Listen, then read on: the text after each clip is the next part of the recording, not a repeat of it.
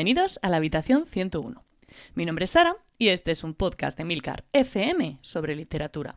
Un podcast muy personal en el que compartiré con vosotros mi pasión por los libros y os hablaré de mis lecturas, tanto actuales como pasadas y futuras. Bueno, hola a todos y a todas. Eh, buenos y lluviosos días. Eh, la verdad es que está el tiempo un poco desagradable últimamente. Ya estamos a las puertas de, la Navidad. Imagino que nerviosos para ver si los Reyes Magos o Papá Noel, según de, de que seáis, os traen los libros que habéis pedido. Mm, en breve a lo mejor os doy alguna que otra idea. Pero hoy os traigo una novela que llevaba bastante tiempo en, mi lista de pendientes. Bueno, a lo mejor no tanto, creo que salió como en septiembre, septiembre-octubre de este año. Eh, que es cuando fue publicada en nuestro país. Se trata del último título de Taylor Jenkins Reid. Eh, es una escritora que ya ha pasado por esta habitación 101, aunque eh, creo que nunca ha tenido episodio propio. Me suena que la he sacado en alguna recopilación de estas que suelo hacer. Así que bueno, ya, ya va tocando hablar de ella. A esta autora la conocí gracias a mi querida Vanessa de Librorum, que hace ya bastante tiempo habló de Los siete maridos de Evelyn Hugo. Me gustó mucho su reseña, como todas las que hace, así que bueno, me lancé a descubrir esta historia y la verdad es que me fascinó. Evelyn Hugo es una actriz de Hollywood, eh, de Hollywood clásico, ¿no? Estas que todos asociamos con el glamour de aquella época a la que yo le ponía la cara de Rita Hayworth. Es una historia adictiva, la, me la leí del tirón eh, y por lo que he podido saber parece que va a ser adaptada a la pantalla por Netflix. Tras leer esta novela y con el enganche que tenía esta autora, pues bueno, siguiendo otra vez las recomendaciones de Vanessa, me lancé a leer Todos quieren a Daisy Jones. Y bueno, una vez más, pues me quedé fascinada porque esta autora tiene una pericia increíble a la hora de construir historias y sobre todo personajes. Aquí nos vamos a mover eh, al mundo del rock de los 70 con una banda que recuerda mucho a Fleetwood Mac y una historia contada a modo de biografía que, bueno, es completamente inmersiva, ¿no? Hace que no puedas dejar de leer. Esta, esta concretamente ya tiene fecha para la, la adaptación a pantalla. Si no recuerdo mal, es como para marzo del año que viene. Y ahora mismo no tengo claro si era Netflix o HBO quien, la iba a sacar. Pero bueno, eh, en breve lo vamos a tener en pantalla y tiene muy buena pinta por lo que he podido ver. Así que bueno, con estos antecedentes os podéis imaginar que cuando vi que acababan de sacar un nuevo libro, bueno, me dije, esto me lo tengo que leer ya, ¿no? Llevaba tiempo, eso sí, con Malibu Renace, eh, que también es de esta autora, en la pila, pero bueno, ya sabéis cómo son estas cosas. Y la verdad es que Malibu Renace me lo empecé a leer pero no me pilló en un buen momento y lo dejé como a las 20 páginas aproximadamente. Lo tengo que tengo pendiente retomarlo, la verdad.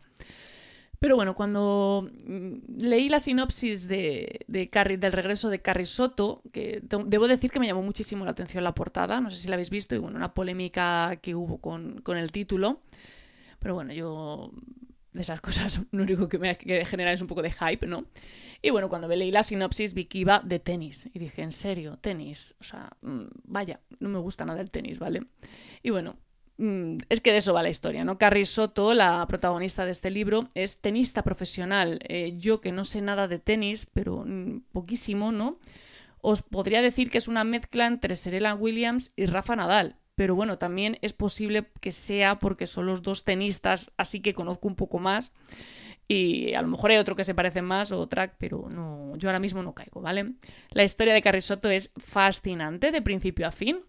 El personaje es absolutamente adictivo. Además, es curioso porque es casi imposible no sentir simpatía por ella, eh, pero eh, a la vez tiene una actitud eh, que tiene como todo lo necesario para provocar rechazo. Es curioso porque mm, tengo que confesar que a mí me gusta bastante cuando un personaje consigue provocarme algo así, ¿no? Esa sensación tan contradictoria. Me parece como más real, ¿no? A fin de cuentas, los seres humanos se mueven más bien en una escala de grises que en un blanco y negro, ¿no? Y es habitual que haya gente que te caiga simpática, aunque tenga una actitud, llamémosla, incorrecta.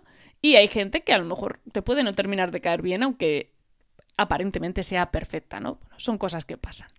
Pero bueno, la pregunta inevitable cuando uno se plantea leer este libro es, ¿y si no me gusta el tenis? Mm, bueno, inevitable para mí al menos. Bueno, pues si no te gusta el tenis, eh, te va a sorprender y te va a sorprender mucho. Lo primero, porque me he terminado el libro en dos días, que es aproximadamente lo que dura un partido de tenis, ¿no? O sea, son larguísimos. No, bueno, no es especialmente largo, tampoco es especialmente corto, tiene como unas 400 páginas, algo menos. Eh, pero bueno, una vez que uno se mete en el mundo de los campeonatos de tenis, pues no puede parar, no puedes parar hasta que sabes qué va a pasar con Carrie. Se clasifica, no se clasifica, gana, pierde. Bueno, a favor del libro, tengo que decir que al menos para mí, como persona, repito, que no le gusta el tenis, no se explaya en exceso a la hora de narrar los partidos. Vamos, no se pone en plan comentarista deportiva, ¿no? Pero sí que va señalando aspectos más técnicos del juego, eh, que va consiguiendo que estos eh, resulten interesantes hasta para lectores como yo, ¿no? Que no había visto un partido de tenis real en mi vida. Bueno, creo que una vez intenté ver a jugar a Nadal, pero me quedé como dormida, era muy largo el partido. Pero vamos, que sí que te lo cuenta, te lo explica. Yo, supongo que si entiendes de tenis, pues eh, verás más allá de lo que yo he podido ver. Te gustará mucho más, porque sí que habla de algunas cosas de técnica, de. Bueno, de cosas concretas del partido, que tampoco quiero hacer spoiler y no sé hasta qué punto puede serlo y lo cuenta muy bien, ¿no? Y hace que veas más allá de lo que aparentemente es este deporte, al menos para personas sin conocimientos del mismo. Bueno, como viene siendo típico de esta autora, la historia se va a ubicar en una época pasada, de, concretamente los años 80-90. Hasta a mí me suenan nombres de tenistas de esta época como Steffi Graf o las hermanas Williams con las que, por cierto, eh, comparte el hecho de tener un padre que es entrenador de tenis y también culpable de, la afición de, su hija, ¿no? Esto más bien lo sé por la película de Will Smith, tampoco os creáis que estoy tan puesta. Bueno, el caso es que te guste o no el tenis, la historia tiene un magnetismo brutal. La prosa de, de, de Reid es muy dinámica, muy ágil, es muy, muy, muy adictiva uno puede leer páginas y páginas sin apenas enterarse de que está transcurriendo el tiempo. Y bueno, como os digo, sus personajes destacan porque están muy bien construidos. Es algo que consigue centrándose en una protagonista sobre la que van orbitando el resto de secundarios. Es un esquema que suele repetir en sus novelas y bueno, a mi juicio funciona bastante bien. En definitiva, El regreso de Carrie Soto es una novela muy bien construida, que consigue mantener enganchado al lector y que hace que hasta la persona más desconectada del mundo del tenis se interese por el resultado de un ficticio torneo de Wimbledon. Ya sea esta o cualquiera de las otras dos novelas que he mencionado, merece la pena darle la oportunidad a esta autora. Bueno, toca despedirse por hoy. Eh, nos veremos, nos, oiremos, mejor dicho, antes de, de que acabe el año. Alguna cosita estoy preparando. Si no me escucháis antes, pues que paséis unas buenas navidades. Y bueno, ya sabéis que tenéis los medios de contacto y toda la información y enlaces de este capítulo en emilcar.fm barra habitación 101. Y si os apetece charlar un rato sobre libros, bueno, pues eh, os esperamos en nuestro canal de Telegram t.me barra habitación 101. Aunque ya os aviso, es un peligro para la pila de lectura. Leed mucho y recordad, nos encontraremos en el lugar donde no hay oscuridad.